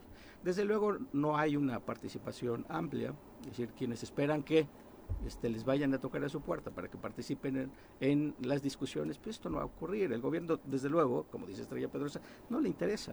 Sí, no le interesa, pero tampoco al periodista le interesa participar porque no lo van a llamar este, su, a su casa este, para que vaya a estas reuniones. Pero estando la situación como está, usual, no, no podría entender que a un periodista no le interese que no se active un mecanismo Pero no le interesa. En las, en las discusiones que ha habido públicas en estas asambleas, por ejemplo, donde em, se eligió al mecanismo, a los integrantes del mecanismo em, provisional, sí hubo una gran participación, pero si vamos al, al, número universal de periodistas que hay aquí en, Morelos, pues te darás cuenta que es un mínimo de participación. Sí es histórico, como dice Estrella, la participación, la última asamblea, pero va el mínimo de periodistas a participar. La última y ya no digas quién quiere estar dentro del comité, ¿eh? eso todavía es este mucho más extraordinario. Nadie quiere estar ahí porque además es cierto, no puede estar cualquiera. Tiene que ser gente capacitada porque le estás entregando le estás entregando casi la vida de un periodista a otro periodista y tiene que estar preparado para eso. Por eso no cualquiera quiere ¿Esta última asamblea cuándo se dio? Recién, o sea, es en este gobierno, la última asamblea se dio en este gobierno. No, esa no fue asamblea, esas fueron reuniones para preparar la asamblea. La última asamblea fue efectivamente en el periodo de Graco Ramírez, porque justamente la reunión que tuvimos antes de la pandemia se habló que se estaba preparando las condiciones para realizar una asamblea. Este, yo, yo sí difiero un poco porque yo creo que efectivamente como Viri apunta, eh, pues no se entiende o no se entendería que a alguien no le interese un tema que, que lo involucra, ¿no? Y sobre todo si estamos hablando y viendo y viviendo aterradamente lo que está pasando, ¿no? o sea, ayer de nuevo asesinaron a otro periodista en Oaxaca por una nota que publicó un día antes. Entonces, eh, llevamos cinco o seis, está el debate en este año. Y, y, yo creo que eh, sí es un proceso en el que tendríamos que que, es, que por primera vez ser un gremio verdaderamente maduro y dejar de lado este tema de yo sí me interesa, a ellos no, yo sí tengo derecho, él no, yo sí soy ético, él no, porque en todo eso, y, y, y la prueba es la, la, ley, o sea, nos dieron madruguete, ¿no? O sea, la ley que está ahorita, ¿quién la hizo? Los diputados y un activista que se involucró y a los demás nos dejaron fuera. Entonces, eh, yo creo que sí es momento de, ser un gremio maduro y, entender que aquí efectivamente no vamos a obligar a los reporteros y reporteras a involucrarse, pero no asumir y no tratar de hablar a nombre de todo el gremio de a mí sí, a ellos no, o sea, no, aquí es amplio. Entonces yo creo que si nosotros permitimos que el gobierno siga realizando esta, eh, eh, le estamos facilitando seccionarnos, ¿no? Entonces eso es un error y, y yo creo que eh, también aquí de lo que se debe hablar y es real, o sea, en realidad las experiencias que se han vivido en el país con los mecanismos pues son de total fracaso. Ahorita hay un tema más preocupante todavía a nivel nacional. La idea del gobierno federal es desaparecer el mecanismo que ya existe, el mecanismo federal y que sí, o sea, evidentemente tiene muchos errores, muchas fallas que podrían ser perfectibles. Sin embargo, el gobierno actual lo que quiere es borrarlo y empezar un nuevo proceso, pero aventarle toda la responsabilidad o la mayor parte de la responsabilidad a los estados. Entonces, aquí lo que muchos hemos dicho todas las veces, aún y cuando nos hemos involucrado en estos procesos, es yo no puedo poner en manos eh, de, la, de mis agresores mi seguridad. Ejemplo claro y una experiencia vivida es, yo he tenido incidentes con policías. La primera vez me decían, bueno, activa el mecanismo y entonces que te protejan y lo, primero es que te mandan es mm. seguridad con los mismos policías del Estado. Entonces yo no puedo, o sea, no puedes eh, vivir tranquila de esa manera. Entonces eso es algo sumamente fuerte y que ahorita a nivel nacional las discusiones se empiezan porque también lo que se está viendo es que el gobierno pues solamente está gobierno federal, pues haciendo reuniones regionales a las que solo convocan a algunos, lo hacen sin mayor difusión y bueno, se realizó una en ese sentido en la Ciudad de México, hubo mucha crítica, eh, hubo muchas eh, eh, organizaciones y periodistas que están empujando que sea pues ya mayor difusión, se hizo ya un segundo ejercicio en Oaxaca, pero vean la, o sea, la situación, ¿no? Hoy ya otro periodista asesinado. Hubo un evento en diciembre donde vino Alejandro Encinas, donde vino el relator de la Comisión de, los Derechos Humanos, pero no hubo gente de Morelos, Oswald. No, no convocaron porque parece que fue un acuerdo, una firma de un convenio, ¿no? Ahí entre gobierno federal y gobierno estatal. No sé si teníamos que estar los periodistas, no sé, ahora mismo no sé si lo si teníamos que estar ahí. Lo que sí sé es que de verdad que es, es un proceso eh, complejo la participación de los periodistas. Ahora mismo estaba recordando que justo cuando se estaba dando la discusión de la ley, de este, de esta, no sé si de esta ley o de la, o de las que se ha discutido en el Congreso, tan complicado es que se involucren los periodistas que cuando hubo una, una eh, llamado amplia a los periodistas para que participaran en la discusión de esta nueva ley, recuerdo que durante tres meses me quedé solo en la discusión con el secretario técnico de la comisión de, mm, fueron dos, dos eh, comisiones unidas en el Congreso del Estado, discutiendo qué íbamos a hacer. el secretario técnico y yo, discutiendo una ley de protección a periodistas y no iban periodistas. ¿no? O sea, la primera reunión fueron como 15 y después al final me quedé yo solo con el secretario técnico, discutiendo una ley que va a proteger a todos los periodistas.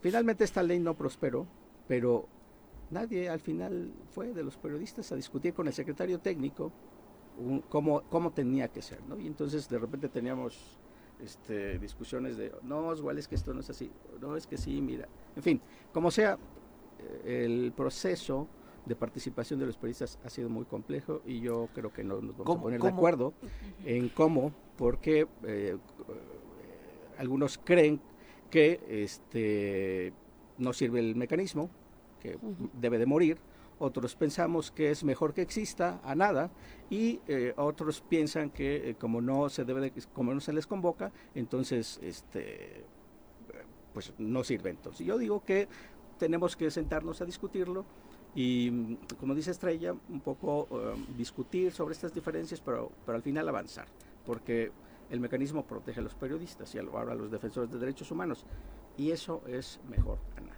Pero hay una, realidad hay una realidad y es que lo que está pasando en el tema del periodismo en particular, como bien lo dice Estrella, que además es aterrador, ¿no? Eh, lo que está haciendo es que el periodismo de investigación pues se vaya acotando, se vaya muriendo en muchos de los casos. Y eso a quien beneficia pues es a los regímenes, o sea, esa es la verdad. Entonces de pronto el que Estrella mencione algo que a todas luces es realidad, no me pueden cuidar quienes son mis agresores, incluye a los regímenes también. O sea, sí se tiene que entender de alguna manera que los mecanismos son perfectibles desde de dónde provienen, desde quién los regula, ¿no?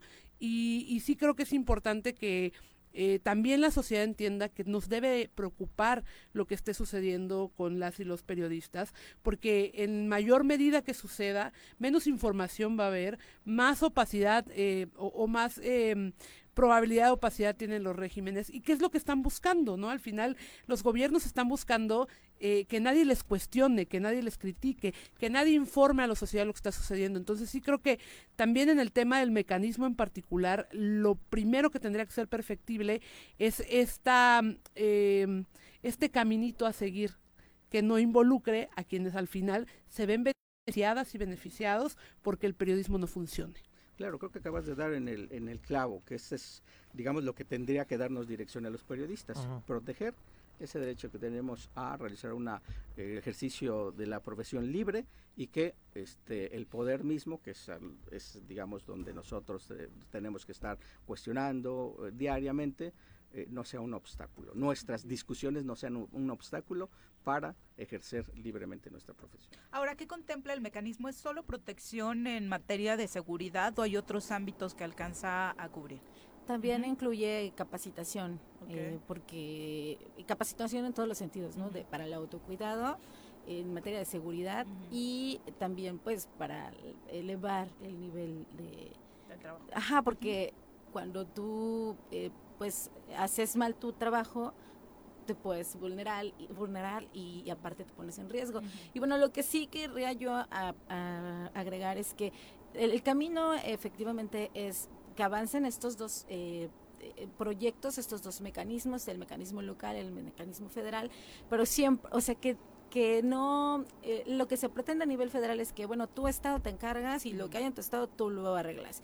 Y yo creo que no, porque en algunas ocasiones valdría, o sea, depende la situación, depende la agresión, depende el lugar y la persona, ¿no? O sea, si yo a mí me agrede eh, un policía o el gobernador, o yo no voy a ir al, local y que exista la opción de que el gobierno federal o el mecanismo federal pues me dé la protección y al revés, ¿no? O sea, yo creo que debe, debe de haber todas las puertas abiertas posibles porque estamos hablando de vidas, no es un tema político, son vidas, es tranquilidad y, creo que eh, pues como lo comenté en la entrevista anterior, en este momento el clima que se vive en el país es delicado y lo que estamos viviendo a nivel local pues no está tampoco nada fácil, ¿no? Eh, sinceramente y, con todo respeto, sí se pudiera o, pudiéramos pensar desde fuera que el mecanismo pudiera haber avanzado de forma más fácil con este gobierno, porque un gran grupo de, medios de comunicación pues hoy tienen muy buenos convenios con el gobierno del estado, la relación de la prensa en general sinceramente es muy buena con el ejecutivo estatal y eso parecía una puerta muy amplia para que los acuerdos se generaran de forma más fácil. Mm, no estoy muy seguro porque la protección no tiene que ver con los acuerdos y, económicos con las empresas. De hecho, las empresas entre menos participan en este tipo de cosas, para ellos es mejor. A sus reporteros les, les prohíben tener una participación en el mecanismo y esto no creo que sea una herramienta que facilite. Por el contrario, creo que la complica. Se alejan a ellos de su negocio y y están ocupados por eso.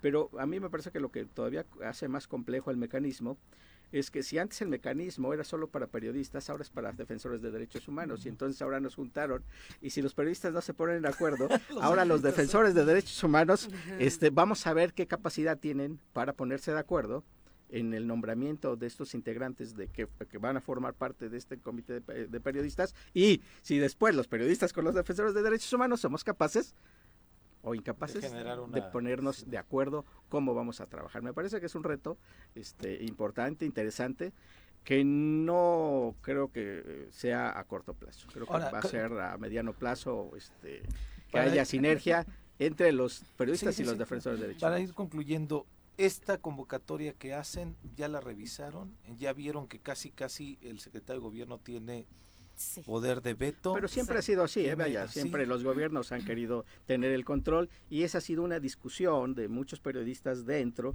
de eh, que, tiene que estar equilibrado la toma de decisiones o que los, los, defensores de derechos humanos o los periodistas tengan el mayor número de votos dentro para poder tomar decisiones no a favor de, de, nadie, sino de los periodistas. objetiva, Así es, eh, siempre ha sido ese el objetivo.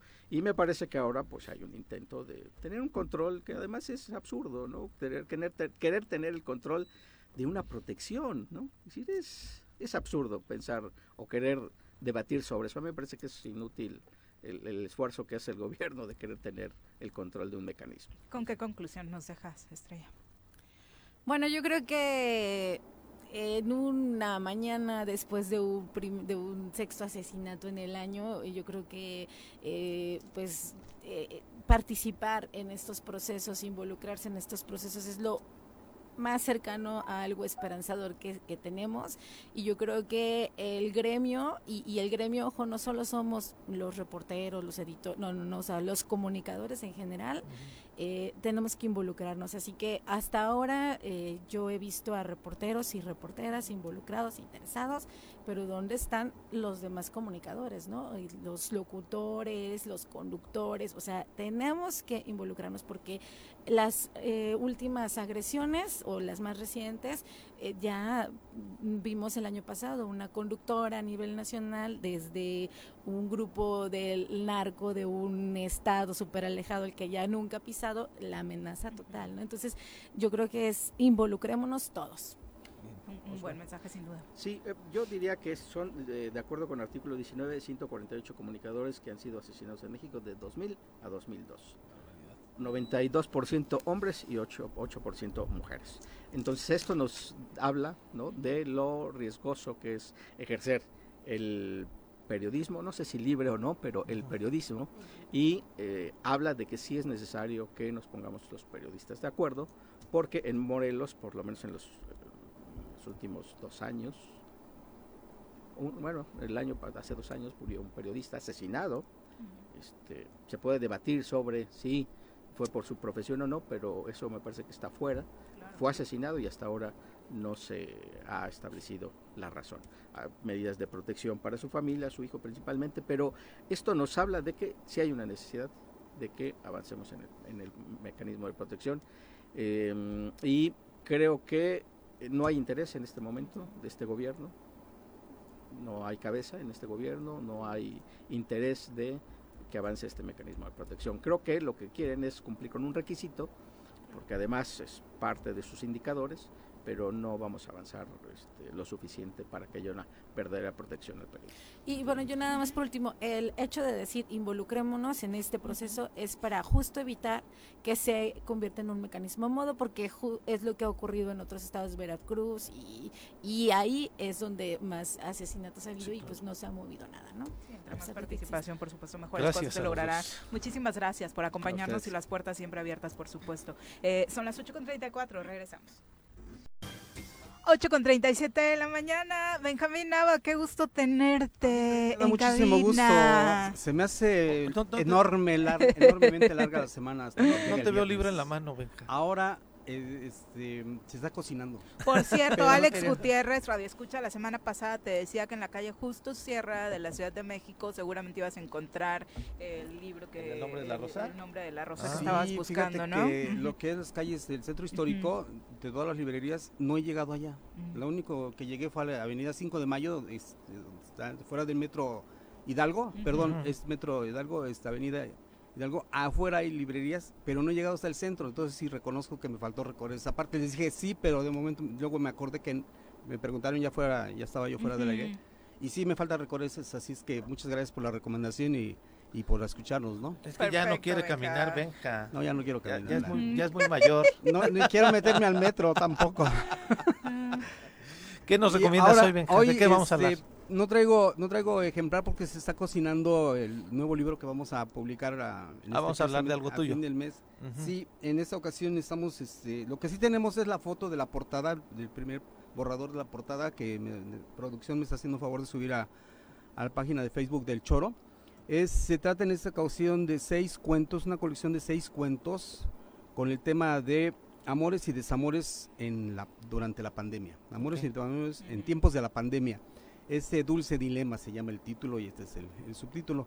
Entonces la idea es eh, sacarlo, ya está prácticamente terminado, estamos en, la revisión de originales y acabando de diseñar la, portada. Entonces por esto en, este caso apelo a la comprensión de las señora conductora, señor conductor y colaboradora.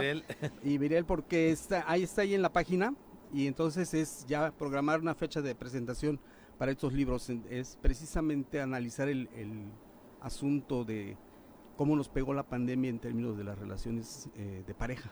Es, es, es, no es en primera persona, ¿va? No, no, no, no, además son cuentos, es ficción. Ah, es ficción. Muy sí. ah, no el es... 14 de febrero. Sí, precisamente no por una eso. base de historias reales por No, ahí. es eh, ficción netamente. Claro que los escritores se proyectan, Benjamín. Claro Por que sí. supuesto. ¿Cómo proyectan No, historias no. alrededor, no? Todo libro de ficción es autobiográfico, Sí, no se sí, puede sí. negar. Pero eh, recurrimos a la fórmula tradicional de decir cualquier parecido Con la... con la realidad en, aparecidas en estas narraciones es pura bendita coincidencia. Entonces, y, y también son experiencias, claro que sí. La característica de estas, de estas narraciones es que tiene una secuencia cronológica, Pepe, ya que lo preguntas en cuanto a los personajes, en el que aparecen eh, generaciones de todas las edades, desde chavos de 15, 20 años, va subiendo la conforme van avanzando los cuentos, y no son los mismos personajes. Ah, bien. Entonces hay sesenteros, sese- setenteros, ochenteros, noventeros, millennials, Cuarentones. cuarentones, por supuesto, y todos en, en- en el conflicto del, del reconocimiento en el otro, ¿no? Y sobre todo, de- y una visión también muy este, aleccionadora en cuanto, en cuanto a nosotros los hombres, desde la perspectiva del, del machismo, ¿no? Y de- del el grave incremento de, la viola- de las violaciones a, a mujeres, ¿no? Los feminicidios, la violencia de género. Entonces, es sin, sin caer Viviendo con el enemigo. Exacto, sin caer en, en el, en el panfletero, o sea, el- una panfletaria Ajá. ni ideologizada. Este sí es una posición muy de no no todos somos inocentes, pero tampoco todos somos del todo culpables, ¿no? Entonces no hay buenos ni malos, todos es una la condición humana es todos tenemos algo bueno, ahí. todos tenemos algo este, entonces eh, como precisamente son emo- eh, son emociones lo que lo que se manejan, este me cuesta trabajo publicar trabajo este ficción literaria, pero también los escritores y escritoras tenemos el recurso del desdoblamiento, del, del alter ego, Claro. del, del otro yo.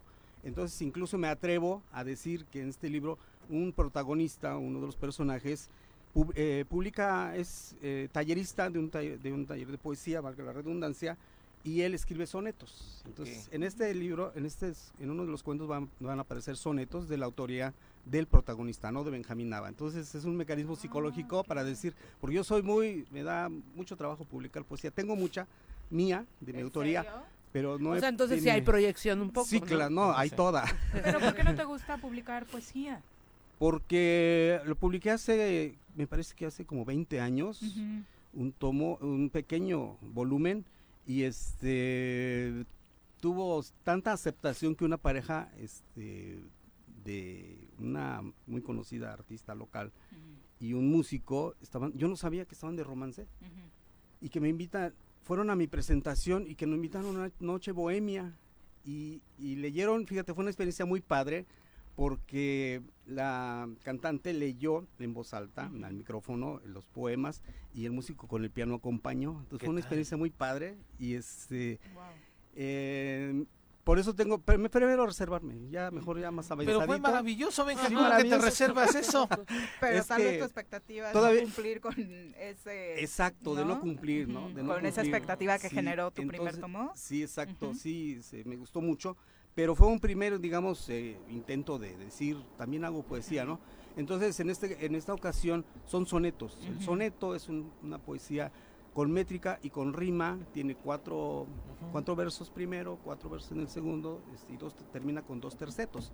Entonces, practiqué esa, he venido practicando ese, esa, técnica, ese subgénero de poesía, de, o poesía lírica, y en esta ocasión dije, voy a, en- el 14 de febrero de 2022 voy a lanzar un libro de poesía, y dije, no, todavía no, no me, mi ego todavía no se sobrepone, no se sobrepondría a ese ataque de, de popularidad poética.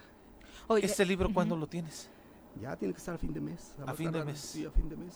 sí. Si no, por algunas cuestiones técnicas de diseño y de imprenta, este, primeros días de marzo. Pero el compromiso es que ya, por eso, este, insisto, apelo a la comprensión del choro matutino, porque este es el- la portada lo que traigo ahorita. Bien. Y bueno, les podría adelantar así rápidamente eh, los títulos de, de las narraciones. Hay una, la primera que se llama New York, New York. Es una historia que ocurre precisamente en la ciudad de Nueva York. Piedra de tropez. Tropiezo es una, un romance de una mujer joven, este, madura, con un, un chavo muy- Ok. muy, joven. La trampa de Graciela, que es una, una historia de infidelidad femenina. toda esa gente solitaria, también de una mujer madura con otro hombre maduro. Y eh, hay un título que se llama Todos tienen algo que esconder excepto yo y mi chango, que es un título de una canción del álbum blanco de los Beatles, mm.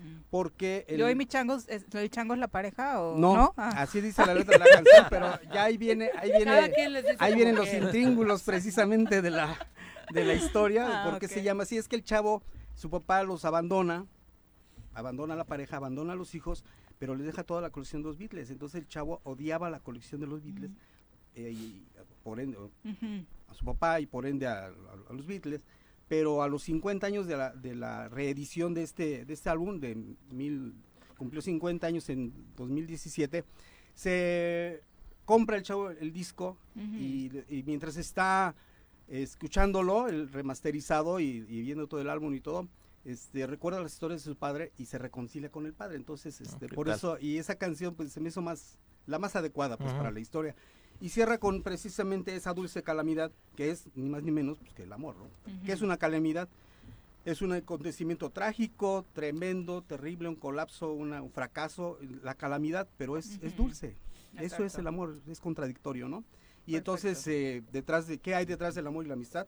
Pues hay, hay violencia contra la mujer, hay eh, violencia de género, ahora con el confinamiento vino violencia, entonces un poco detrás de qué hay en el los mensajes de amor y, amistad, además de toda todo el mercantilismo, ¿no? Entonces es profundizar en la psique humana a través de, los, del sentimiento amoroso. Exactamente. Pues muchas gracias. Con todo gusto estoy aquí ya con los ejemplares impresos. Sí, para poderlos leer. Me encanta la idea. Muchísimas gracias. Gracias, Benja. gracias a ustedes. Y, obviamente son temas que se antojan platicar y debatir en torno a este 14 de febrero que conlleva precisamente una reflexión, ¿no? Un trabajo para repensar eh, el amor romántico, ¿no? Sí, y que además este, también estoy admitiendo mis influencias. Eh, mis primeras influencias poéticas son Joan, Manuel Serrat y Joaquín Sabina, que estamos hablando de los ochentas, y también es una este, recuperar un género vintage en ese sentido de reconocer nuestras influencias ¿no? en el aspecto poético y, prosístico en la, ficción. Gracias otra vez. Son las 8.47, vamos a saludar ahora a nuestro querido Roberto Salinas de Morelos Fin de Cuentas, a quien recibimos como siempre eh, con mucho gusto en este espacio. Roberto, ¿cómo te va? Muy buenos días. Muy buenos días, muy bien, muchas gracias. Oye, has andado con todo esta semana, Roberto. Aterricemos primero en el Congreso del Estado de Morelos. Vaya que causaron revuelo estas estadísticas que presentaste en torno a las iniciativas presentadas por los eh, diputados y diputadas que conforman la actual legislatura. Incluso por acá, Paco Santillán el martes hacía un apunte, me parece que ya lo compartía contigo en torno a qué tan justo es calificar el rendimiento de un legislador una legisladora por el número de iniciativas presentadas. Sí, así es. Bueno, pues efectivamente esta semana presentamos información del número de iniciativas que eh, presentó cada eh, diputada y diputado en esta legislatura que corresponde a, de septiembre a diciembre del año pasado, que es esta 55 legislatura. Y colocamos ahí información de las iniciativas que están en proceso y de las que ya han sido aprobadas. Lo que en términos generales podemos destacar de eso es que se han tenido muy pocas iniciativas aprobadas eh, más o menos el 8% de todo lo que se ha presentado, entonces es una poca efectividad. Pero muy bien lo, apuntaba este eh, Paco Santillán respecto a que la, forma de evaluar tiene que ser todavía más exhaustiva y mucho mejor que pueda rendir frutos. ¿Y en qué sentido lo comenta y a lo que estamos de acuerdo? Es que creo que tenemos que pasar también de solamente los es decir, no por presentar 50 o 100 iniciativas eres un buen diputado, sino realmente que sean iniciativas que puedan cambiar y transformar la vida eh, política y social del Estado, que a través de esas iniciativas se puedan hacer mejoras, se puedan este, implementar de mejor forma las leyes y que realmente puedan ser productivas. Entonces, es un paso que, que sí estamos revisando y que queremos transitar a ese, a solamente estadísticas, eh, ha sido muy complicado porque también desde el Congreso no se dan los insumos necesarios para que la ciudadanía pueda evaluarlos. Es muy complicado saber quiénes asisten al, Congreso, quiénes votan, qué iniciativas presentan. Hay que estar rastreando toda la información una por una, que si tuviéramos un acceso eh, rápido y sencillo, pues podríamos también estar revisando y participando en las iniciativas que presentan los legisladores. Eh, definitivamente, eh, Roberto, es perfeccionable, pero sin lugar a dudas sirve para dimensionar qué tipo de trabajo se está haciendo en el Congreso del Estado en medio de toda esta incertidumbre que ha causado la falta de acuerdos, particularmente tras la discusión del presupuesto. Sí, y mira, con eso lo que vimos es que eh, prácticamente en septiembre y las primeras semanas de octubre fue cuando se dieron la aprobación de las iniciativas. De hecho, así lo vimos y nos sorprendió a muchos que estuvieran generando los acuerdos en, la legislatura, algo que no había sucedido. Pero a partir de mediados de octubre, todo noviembre y diciembre, pues la, productividad fue desafortunadamente mínima o nula. Entonces creemos que eh, pues este tipo de datos también pueden ayudar para que se analice al interior y al exterior del Congreso qué es lo que se tiene que hacer para poder avanzar en la aprobación de, leyes y de, iniciativas. Tenemos un Congreso dividido, desafortunadamente, pero creo que en la medida en que vayan abriendo la discusión, vayan abriendo los temas, vayan generando participación ciudadana, creo que ahí podríamos también desde la sociedad decir eh, y pedirle a los, a los legisladores que, que, eh, eh, que, aprueben o que apoyen determinadas iniciativas que son tan necesarias en nuestro Estado. Comentabas algo muy importante, Roberto, que es independientemente del número de iniciativas que se presentaron, que, que sí son, pues sí, quizá no muchas, pero sí son suficientes, respecto del solo 8% de las que se han aprobado, habla en general de, de, la poca productividad de la legislatura, que al final de cuentas no es, eh, digamos, eh, una institución que sea de una sola persona, ¿no? tendrían que funcionar los 20, las 20 diputados y diputadas para que estas iniciativas pasen, independientemente de si son de gran calado o si son para moverle una coma y un punto, etcétera tendrían que estar funcionando más allá del 8%, ¿no? Y, y creo que ahí es donde está más bien eh, la, el foco rojo, no tanto en si hay una diputada o un diputado que presente 500 iniciativas versus una o una que presenten dos o tres, sino que al final no están teniendo ninguna productividad como legislatura. Sí, así es correcto. Estoy, totalmente de acuerdo. Nos parece que, que, más allá de los números es importante el, saber, eh, por ejemplo, el, conocerlo, la transparencia que, que, nos permita identificar a los ciudadanos qué es lo que se está por legislar, cuáles son las iniciativas, qué corresponden, a qué tema, a qué institución, y tienen que ver con el presupuesto, bueno, qué tanto va a afectar el presupuesto. Eh, tampoco sabemos, por ejemplo, esas comisiones. Es complicadísimo saber el trabajo de cada una de las comisiones, cuándo sesionan, qué van a discutir, cuáles son los resultados, quiénes son los legisladores que participan en, las comisiones.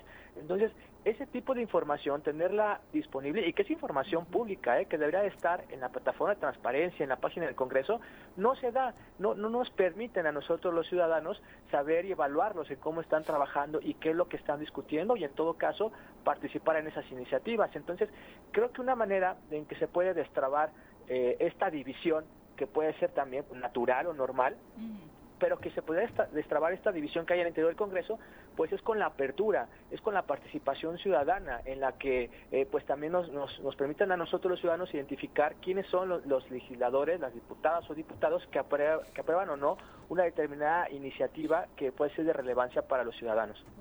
Oye, y también te vimos muy eh, presente en esta investigación que hizo Noticieros Televisa en torno a la no entrega de apoyos por parte de los exdiputados locales Pepe Casas y Ana Cristina Guevara. Sí, bueno, lo que primero que hay que mencionar es que ha sido muy complicado el obtener información del Congreso. De la 53 legislatura no hay nada, o sea, no hay ni un solo papel, se llevaron computadoras, se llevaron archivos no tienen nada. Eh, y luego, la 54 legislatura, que correspondió al 2018-2021, también ejerció una gran cantidad de recursos. Recordemos que se hablaba de la disminución de diputados porque se iban a ahorrar recursos. Bueno, continuamos gastando 400 millones de pesos en el Congreso, que si lo vemos por cada uno de diputados en promedio, tenemos a la cuarta legislatura con el mayor presupuesto en todo el país. Y en cambio, ¿qué ha pasado? Que no ha sido legislaturas productivas, transparentes, y que creo que creemos que es uno de los problemas que tienen las legislaturas hoy en día. Tantos recursos, poca transparencia y que no los hace ponerse de acuerdo porque están más preocupados por el ejercicio de recursos y por el poder. De, de ahí, de eso surgió que, bueno, ya con esta legislatura sí se entregó la información, se pudo analizar y lo que identificamos es que eh, en este caso se usaron documentos de apoyos en otro estado a través de una fundación que se llama María Trinitaria y con eso se comprobó el, supuesto, eh, los supuestos recursos que se habían destinado para, para ayudar a personas en temas de su vivienda. Pues de verdad increíble. Nada más eh, precisar, eh, porque no nos quedaba muy claro el origen de los recursos, eh, Roberto. ¿Era un presupuesto que los diputados tenían esto que llaman para gestión o era un recurso específico para apoyo a damnificados y de dónde venía? es, es, ese es uno de los problemas en el Congreso. tienen demasiado dinero para apoyos sociales, para gestiones, para para asignar a, los grupos parlamentarios. Hay mucho dinero por medio que no se transparenta. Eh, ese es otro de los problemas. Los diputados no están para hacer, este, para gestionar apoyos, para pagar cosas, para dar despensas, para, para generar. Han comprado una gran cantidad de, de, cosas, de materiales, pero no es para eso. O sea, sí podrían hacer a lo mejor gestiones con el municipio, con el gobierno del estado, para que ayuden a determinadas personas de sus distritos, por ejemplo, pero no para que ellos los ejerzan, porque hacen obra pública de forma directa y ellos no son especialistas en hacer obra pública. Entonces, y muchos de estos recursos pues terminan terminan en desvíos. Entonces creemos que lo, ideal es que estos recursos salgan del Congreso y se destinen a áreas que sí puedan eh, eh, eh, usarse correctamente. Y por ponerles un ejemplo, la auditoría tiene 35 millones de pesos. Es la peor en todo el país promediado por cada habitante. Es decir, la institución que tiene que revisar cómo se usan los recursos, incluso al propio Congreso, no tiene presupuesto, no tiene personal suficiente para poder fiscalizar, pero sí en cambio el Congreso, por ejemplo, tiene muchísimos recursos para poder dar ayudas sociales. Tiene más recursos el Congreso para ayudas sociales que la propia institución encargada de fiscalizar los miles de millones de pesos que circulan a través de instituciones públicas en Morelos. O sea, Roberto, lo que déjame ver si estoy entendiendo bien, lo que queremos decir con esto es que en el Congreso hay una bolsa de dinero eh, que de manera discrecional se reparte entre las y los diputados para, en teoría, ejercerla en gestiones en sus distritos? Sí, al menos en gestiones sociales se han ejercido entre 30 y 35 millones de pesos. Lo que se aprueban es de 22 millones, pero se ejercen entre 30 y 35 millones que terminan siendo usos discrecionales, posibles desvíos de recursos y que, eh, bueno, eso además de otras partidas presupuestales, pero que finalmente no es este eh, no es una labor de ellos el que tengan que estar gestionando. Tienen también una gran cantidad de personal, pero que muchos de ellos están en, en, campo haciendo gestiones partidistas y no este de, realmente de, trabajo legislativo. Entonces, hay muchos recursos ahí que pueden estarse destinando a otras cosas prioritarias para el Estado. Sin duda, y le, estaremos dando seguimiento a través de tu participación y siguiendo de cerca tus investigaciones, eh, bueno, las de Morelos, fin de cuentas. Muchísimas gracias, Roberto.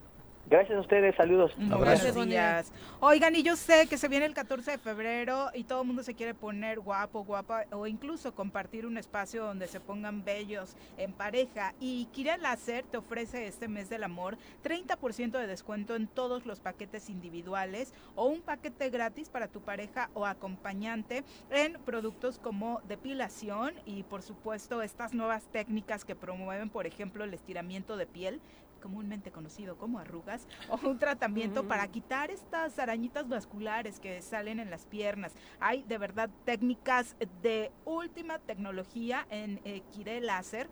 Recuerden que la depilación no es un lujo, también es una necesidad para muchas personas y ellos están ubicados en Plaza Iconos y los puede contactar o hacer cita al 777-144-2281 o seguir todas sus promociones a través de las redes sociales. Están eh, como Kire Láser para que esté muy al tanto de todas las técnicas que tienen, las promociones y de verdad vale muchísimo la pena que se consienta y qué mejor que compartir estos momentos en este mes de febrero con la pareja aprovechando las promociones, así que visítelos. Miren, muchísimas gracias por acompañarnos. Gracias a ustedes, que tengan un excelente fin de semana también por, por supuesto nuestra audiencia. Feliz día del amor Gracias. y la amistad. No te portes mal, ¿eh? Jamás, jamás.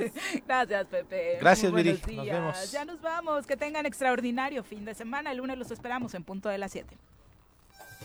¡Uy! ¡Se acabó! Pues así es esto. Esta fue la revista informativa más importante del centro del país. El Choro Matutino.